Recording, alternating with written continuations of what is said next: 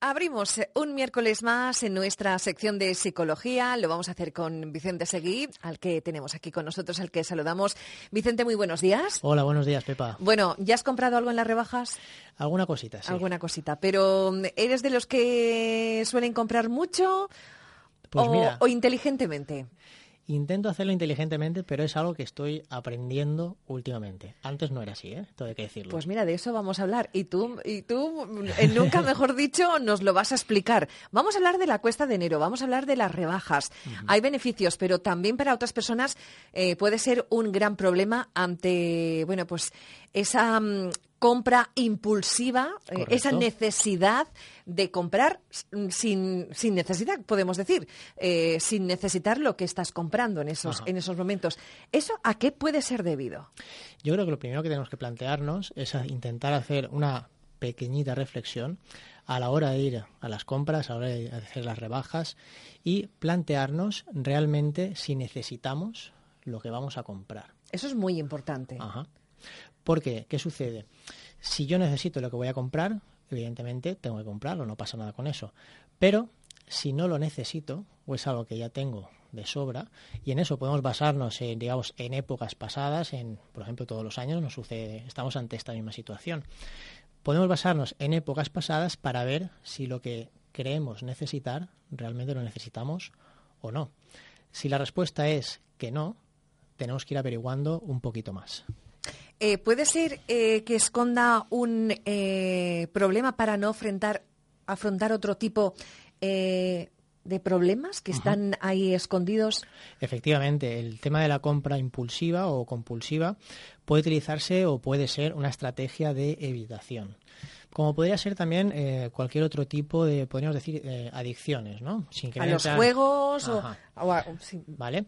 Es decir, eh, tiene, básicamente siempre hay la misma raíz o la misma base detrás, que es, de alguna manera, no afrontar el dolor que nos produce una situación. Entonces, digamos que descubrimos o aceptamos una manera o una estrategia de evitación para no meterse, digamos, en lo que sería el propio dolor que estamos sufriendo. Yo, por ejemplo, ahora estoy pensando, una ruptura amorosa. Eh, te pones los tacones, te pintas y dices, nos vamos de compras y nos vamos ahí a, olvidarnos un poquito de, todos los males y todos los dolores, ¿no? Ahí mismo yo creo que has clavado la frase.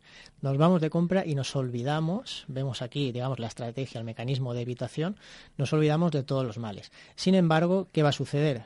Que cuando vuelvas de compras, el problema va a seguir ahí. Pero te has comprado ropa muy bonita. Ahí entramos también, eh, también el tema del dinero, después dinero que podemos necesitar para otras cosas, ropa que se va a quedar sin utilizar, también estamos haciendo un consumo que realmente mm, no es responsable y al final de lo que se trata obviamente materialismos aparte, que no vamos a entrar en este debate ético, es la cuestión emocional que sigue ahí. La evitamos durante un momento, pero tenemos que intentar afrontar el dolor. ¿Cómo podemos afrontar este dolor?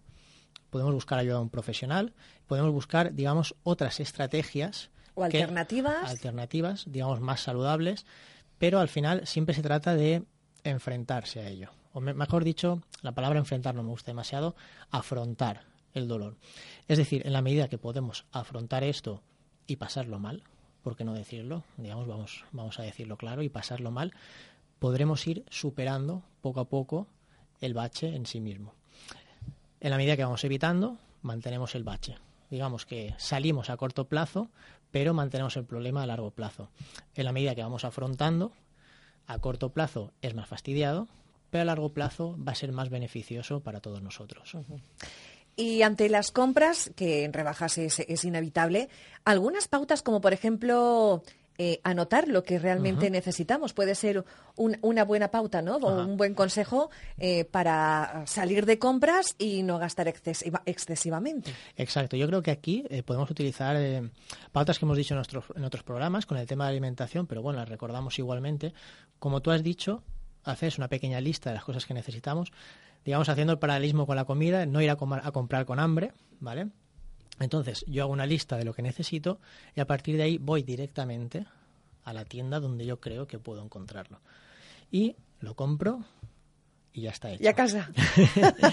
Digamos que mirar y observar en estos casos puede hacer eh, más mal que bien porque la resistencia que podemos tener a un impulso es limitada. Podemos aguantar durante un rato, pero si obviamente nos metemos en un ambiente como puede ser un centro comercial, donde todo, oferta, oferta, oferta. Y la música y todo, es que todo está enfocado para, para, para que compres, para que... Exacto, aquí lo que se utiliza es, eh, digamos, eh, estos ambientes que se crean eh, lo que hacen es sobrecargar, eh, digamos, a nivel cognitivo nuestro cerebro. Es decir, percibimos tantos estímulos, tantas señales, que lo que hace es limitar nuestra capacidad racional.